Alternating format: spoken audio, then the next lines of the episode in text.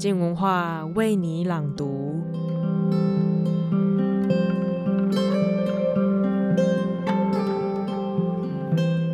坏掉的东西丢在垃圾桶是应该的吧？那么坏掉的人呢？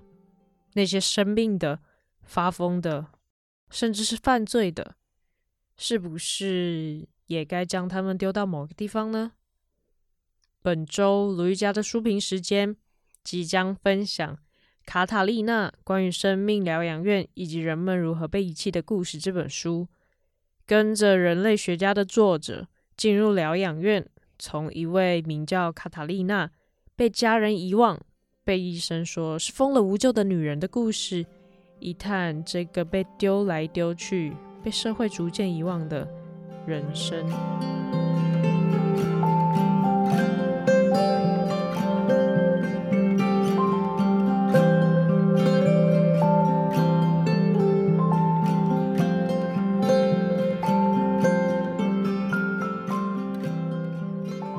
我是卢玉佳，我要为你朗读我的书评。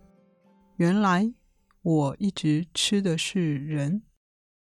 读卡塔利娜，关于生命疗养院以及人们如何被遗弃的故事。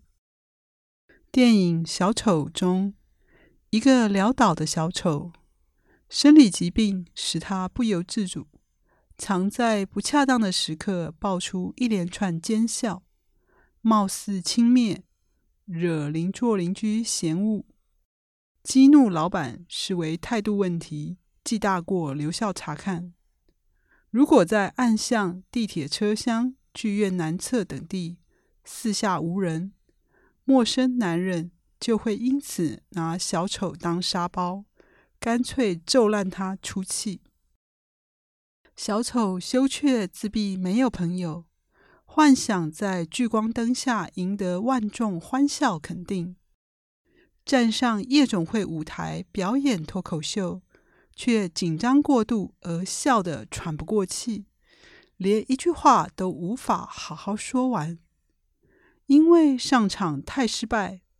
当红的脱口秀节目用“欢笑一箩筐”节目播观众投稿家庭录影带。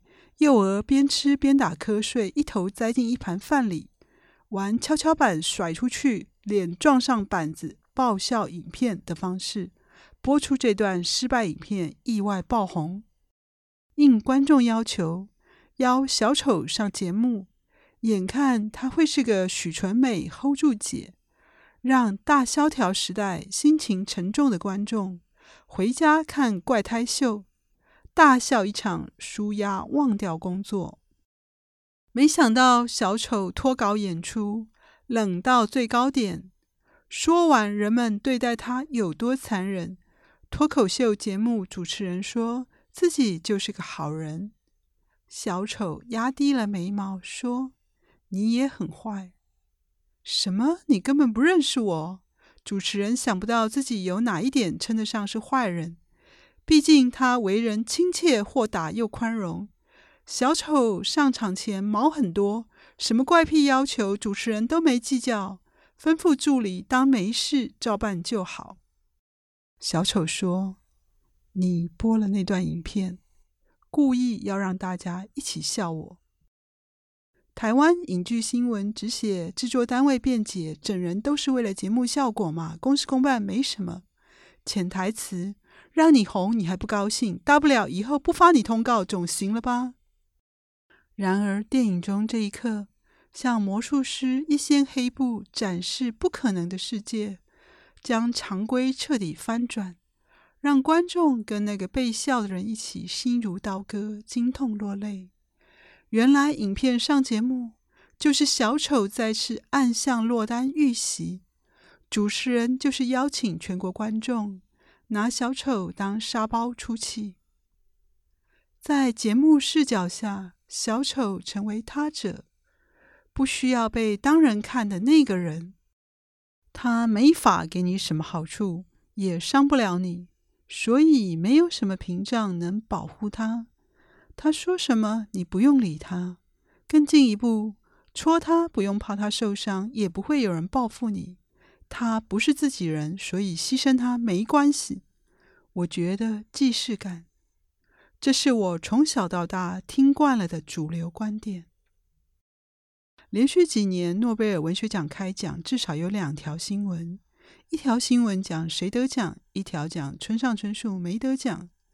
今年看到第二条，我感觉自己像是小丑压低了眉毛，对着主持人村上春树，从牙缝挤出一句：“你也很坏。”以前读村上春树的小说《挪威的森林》，我都不知道我看了什么。为什么他号称百分之百的爱情小说，畅销百万册？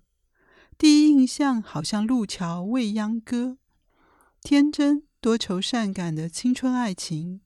一个单纯的男生渡边上东京读大学，既不知道漂亮女生子子为什么会看上他，跟他睡觉。也不知道子子为什么会抛下他去死，只是通信，然后去山里的精神病疗养院探望他一次。他看着子子，就好像看同寝室的宅男突击队，每天勤做收音机体操，有天突然消失，再也没回来。对于重中之重的女主角，跟跑龙套小配角两个人，渡边理解程度差不多。看着身边每个人光怪陆离，渡边既不惊讶，也没猜测，这故事到底感人在哪？后来陈英雄导演改编成电影，李平冰浪漫唯美的摄影，终于赋予麻木叙事应有的情感。从围绕着男女主角狂风呼啸拍击的长草丛，冰雪纷飞的无边孤寂中。我才进入两人的情绪，意识到原来子子是个精神病患，所以渡边没办法跟他在一起。而如此巨大无从抵抗的命运，深深伤害了渡边。我告诉女生朋友，我这才知道同情精神病患的家属，爱患者的人承担了情感上多可怕的折磨。朋友也看了电影。意见刚好相反，他说：“这女孩子疯都疯了，家人都不要她了。要不是长得漂亮，谁还理她呀？”我震撼，不懂朋友为什么这么愤怒，把话说的这么现实、功利、凶狠。这不是一个爱的故事吗？渡边和病友玲子不是很关爱直子吗？甚至我怀疑朋友是不是太偏激了。多年后的现在，读了美国医疗人类学者朱欧必游的《疾病志》，卡塔利娜关于生命疗养院以及人们如何被遗弃的故事，我才知道蠢的人是我，我非常无知。作者家乡在巴西。一九九五年，为他第一本学术书《求生意志、艾滋治疗与存活政治》，交通大学出版。在巴西田野采访，去家乡附近的阿雷格里港找艾滋防治计划主持人。对方告诉他，这里有间精神病疗养院叫“生命”，逼他去。那里是人类的垃圾场，你一定得去一趟。在那，你会亲眼目睹人能对人做出什么。作者自觉老子也不是被吓大的，毕竟在巴西，他也见过不少世面，南来北往，各地贫民窟有多惨，他都知道。地图上没有这间疗养院，而疗养院里的实况，他也没有心理准备。院内两百人，被家庭和医院当成垃圾。扔在这里，要不躺在地上，要不蹲在角落，没人照顾，只有病得轻的人在管病得重的人，没领钱，没受过训练，没有医疗设备和药，有些人被轰出门，扔到街上，流落多时才被送来，有些人直接被送来，但都不是受治疗，是等死。院里三十出头坐轮椅的女人卡塔丽娜拎着洋娃娃说：“大家都已经忘记我了。他没有身份证、银行卡、选票，也没人来看他。作者拿他讲的人名事件去问，工作人员都说那是疯子胡说八道，你还当真吗？但作者一一追访卡塔丽娜的家族亲友，拼凑出身世。发病前，他聪明勤奋，把儿女照顾得很好。但是生小女儿以后就不好了。突然，她纵火烧掉丈夫的衣服和文件，整夜出外游荡找她初恋的男人，甚至勾引小姑的丈夫。读者会发现，这三件事隐然指向同一个透视点。她被离婚，丈夫还逼她签字，把小女儿送给丈夫的上司领养。小姑夫妻拿自己的破棚屋跟她换房子住。搬家后，棚屋火灾被烧掉。前夫说是卡塔丽娜放火烧屋，证明她发疯。可是熟人说，火灾是因为邻居家电线走火。她先前的房子也是被前夫卖给小姑夫妻的。她婆婆说，媳妇没水没电没饭吃，是婆婆拿瓦斯、面粉、油接济她，又在火灾时救了她一命。熟人则说自己常接济卡塔丽娜食物，听邻居说。婆婆拿袋子来偷卡塔丽娜的食物，打包回家。火灾时，卡塔丽娜吃了药，正昏睡，是邻居救出来的。婆婆没救人，还趁火打劫，接收了卡塔丽娜的冰箱等财物，把她送去跟弟弟住。卡塔丽娜发病瘫痪，手脚不便，没办法工作赚钱。弟弟夫妻没空伺候他吃饭、上厕所。一个礼拜后丢给另一个弟弟，一个礼拜后再被丢回来，就来来回回，直到前夫借当过市政厅警卫的人脉打通关节，把卡塔丽娜扔进疗养院。从此，卡塔丽娜不再是一个人，得不到照顾、关心、检查、治疗。她想念小孩、弟弟们，但大家就是忘了她。读者逐渐得知，卡塔丽娜的丈夫娶她不只因为她漂亮，还因为附带照顾坐轮椅的岳母和小姨子，所以得到卡塔丽娜家族一半土地当嫁妆。他说，卡塔丽娜会发疯，是因为不孝乱打自己的妈妈。所以被妈妈的冤魂作祟逼疯，但作者终于帮卡塔丽娜申请到检查，发现她其实只有身体瘫痪，心智完全正常。前夫不是离婚后才另娶别人，是在卡塔丽娜怀孕时就外遇了。卡塔丽娜纵火烧丈夫的衣服。彻夜游荡找初恋的男人，勾引小姑的丈夫，都是发现丈夫外遇后，一个正常女人普通的反应。卡塔丽娜家族很多人遗传了使人瘫痪的马查多约瑟夫病，但是只要家族男人发病，妻子都会照顾他；女人发病，丈夫都会外遇抛弃她。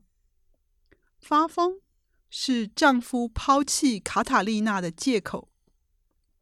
接着，科学为虎作伥，医疗制度决定哪些人可以得到医疗，哪些人没救了，该去等死，剥夺他生而为人所拥有的一切。卡塔丽娜寄居亲戚家时，亲友照庸医误诊的吩咐给药控制他，如果控制不了，就加重剂量。吃药让卡塔丽娜生病，她只好拼命写诗，想记住自己是个人。作者给了他很多笔记本，他写了十几本，去感觉爱，孤独的爱，在孤独中跟随渴望。爱是被弃者的幻觉。这些疗养院是市议员的慈善事业，募款不停盖新的蚊子馆，结果几栋新大楼空荡荡的，什么都没有。大楼拆掉又盖新的，好让访客觉得有在动，愿意捐钱。院内屎尿恶臭，苍蝇横行。院民因为头湿而剃光头，肺结核死了八个人。形象慈善的市议员变成最受欢迎的国会议员，院内缺席的社工当选该党市议员，队长做私人保全赚大钱。巴西继续贪污贫穷，只要新政策想绕过特权，由中央统筹分配医疗资源，就会搞到患者挂不到号，医院从满额变成没患者上门。娘家弟弟们因为贫穷过劳发病，自顾不暇，无法照顾卡塔丽娜。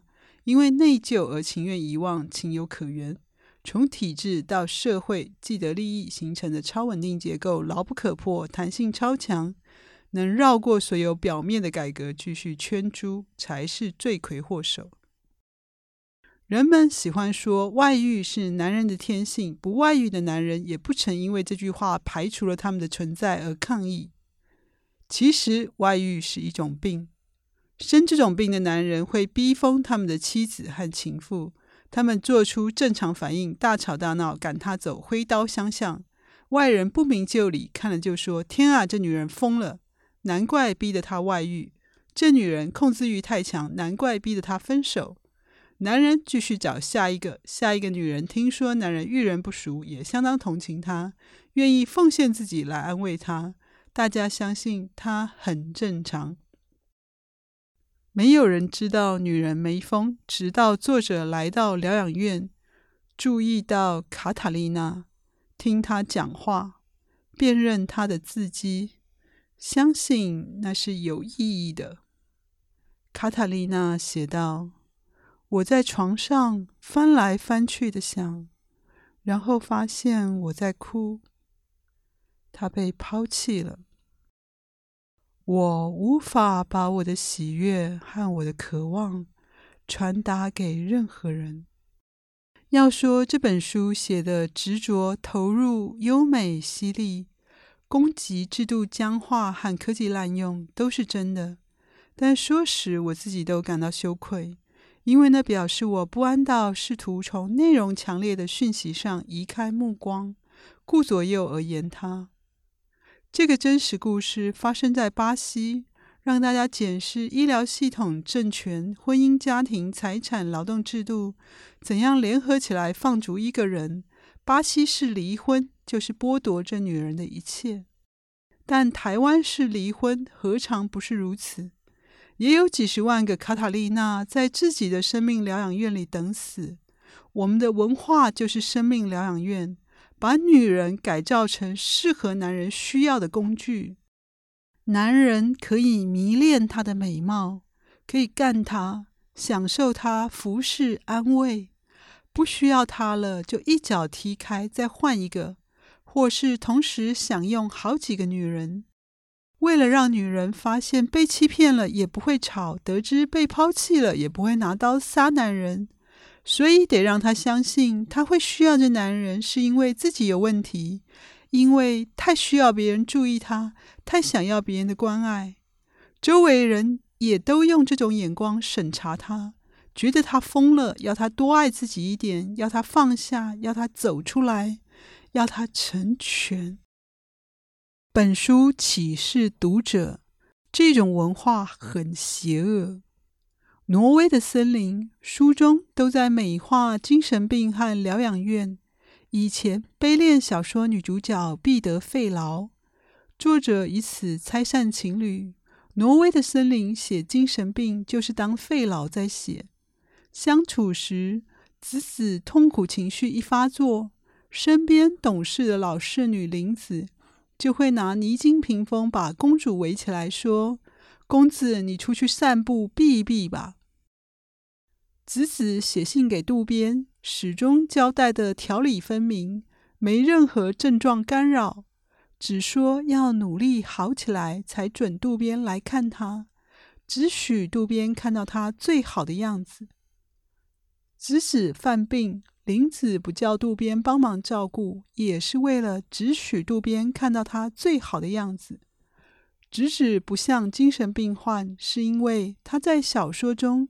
只有最好的样子，所有精神病患的样子，连本人都视为不好而掩盖，努力让他消失。怎么发病，怎么恶化，医生每次怎么说，身边人怎么反应，态度怎么转变，直指对这些怎么想，怎么做，想要什么，什么他得不到，而得到了什么，要怎么过，这些渡边都不知道，也没过问。向生命疗养院的志工一问三不知，相信卡塔丽娜疯了，胡说八道，不能当真。渡边去疗养院见子子，就像贾宝玉跟林黛玉在大观园开心玩在一起。那有时候，反正林黛玉就是情绪反复无常，不能当真。过程中，群体和制度难堪的一面。家人承担陪病压力，怎么挣扎、忍耐、屈服、放弃、切割子子，诊断治疗的反复挫败，在挪威的森林当中删得很干净，留下一句话轻描淡写：直指家里不想被人知道他是自杀的。小说就像是杀人犯事后把尸体用水柱冲二十分钟，再泡消毒水。让法医检查不到唯物罪证线索，保证没人会因为被挪威的森林写出来而感到一丝尴尬委屈。相信卡塔丽娜的前夫和公婆，如果知道卡塔丽娜怎么写他们，肯定会气疯。渡边怎么挣扎呢？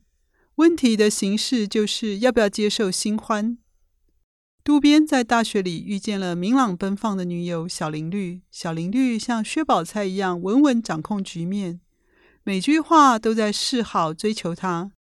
在结尾，渡边为子子之死哀悼、迷失、浪游归来时，让他倾诉悲伤，接纳他的迷惘，因为有人关心她失踪去了哪里，所以渡边的痛苦才变得真实。小林绿就是渡边用来看自己憔悴、胡渣、悲伤模样所造的镜子。书中女人都不是活人，就像在杨德昌电影《牯岭街少年杀人事件》结尾，少女小明背叛了喜欢她的少年小四，并且告诉他：“我就像这个世界，这个世界是不会改变的。”有谁会说自己不是人，是世界？但男性作者直接让小明宣告自己属于非人贱民地位。我不是活人，我只是虚幻渺茫的投影，是小四对外界压力种种剧痛的集合体。我没有自己的感受、意志和权利，所以小四想对我做什么都可以。小四有权夺取我的一切。只要小四能在我身上表现他秘密的痛苦，满足他的目的就好。过程我既不会痛，被杀了也不会真的死。归根究底，我只是一种幻觉而已。这等于纳粹在宣告犹太人不是人，只是劳动力、财产的附属品。等挖矿操死了，尸体就可以用来做肥皂。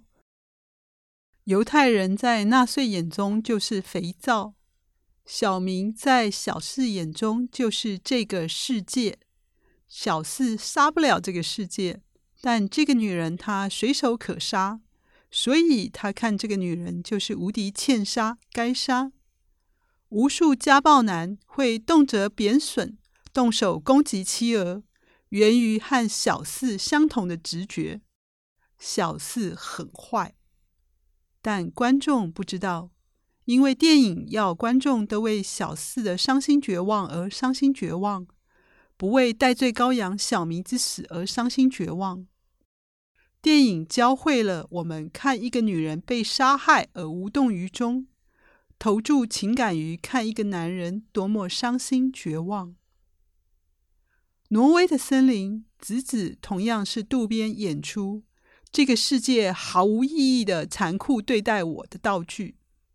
小说写这世界赏渡边一颗糖，又无缘无故把糖抢回去，子子就是这颗糖。但绝非无缘无故。直子病因说是遗传，然而发病时间点都很准。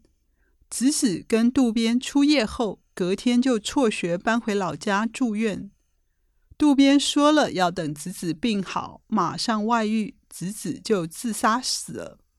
副线另写渡边的朋友东大富家子永泽不断外遇，抛弃女友出美，后来出美自杀。就已预演了渡边和子子的结局。小说把变心讲成是小林绿死活追求渡边，所以渡边很无辜。每个男人外遇也都说是第三者主动，不过夹缝中的女人受访的众多女性第三者都说是男人主动。扮作无缘无故和第三者主动，都是为了消灭渡边的责任，帮他否认自己的作为。观众学会了欣赏《孤岭街少年杀人事件》这么一部旷世巨作，正确的同理小四，那么人性就荡然无存。读者透过像挪威的森林男性“我好无辜”的眼光认识世界，就承认了女人是工具，是任人糟蹋的欲望对象。而跟着卡塔丽娜发现真相。感觉就像有人告诉我，原来我面前这碗香喷喷的卤肉饭掺了人肉。麻木不仁、有病的人是渡边，然而直子疯了，因为我们的文化不把这种自私当成有病，而视为天性，要求受害者同理宽容，再给一次机会，所以受害的女人和男人疯了。直到无名小丑对大义凛然的主持人说出那一声“你很坏”，要释放世间千千万万个卡塔丽娜出柜，先将主犯、从犯把他们关进去的责任说清楚。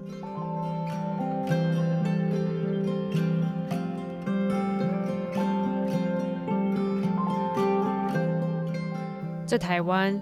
曾经也有一个地方，它叫做龙发堂，就像是生命疗养院一样，它是一个遗弃者被集合的地方。许多在精神上、心灵上生病的人，在无可奈何的情况下，被家人或是被医院丢到这里，然后渐渐的被遗忘。关于龙发堂的故事，直到前年的一场肺结核流行病爆发，被遗忘的人才又被短暂的。让社会的人想起，但是那已经是两年前以前的事情了。现在这些人呢，在龙发堂被解散、被关闭之后，他们又去了哪里？谢谢收听，今天的书评就到这里。想了解更多好玩的节目吗？或是好奇 Podcast 还能做什么呢？那就赶快到我们的全新声音网站“静好听”上面去找寻吧。也欢迎到静文化的粉丝专业追踪我们，了解节目的最新消息。小编也都会在线上等你们哦。